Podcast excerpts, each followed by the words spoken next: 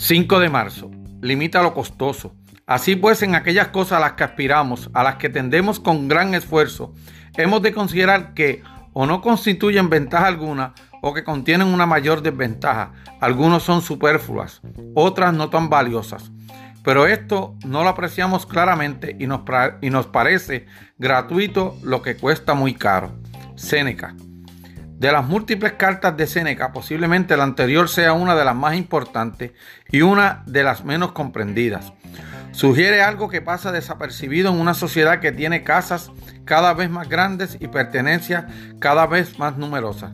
Tanto empeño por acumular tiene un costo oculto y cuanto antes seamos conscientes de ello, mejor. Recuerda, incluso lo gratuito tiene un precio, por ejemplo, el costo de guardarlo ya sea en nuestra cochera o en nuestras mentes. Hoy cuando pases junto a tus posesiones, pregúntate, ¿necesito esto? ¿Es superfluo? En el fondo, en el fondo, ¿cuánto vale? ¿Qué me está costando?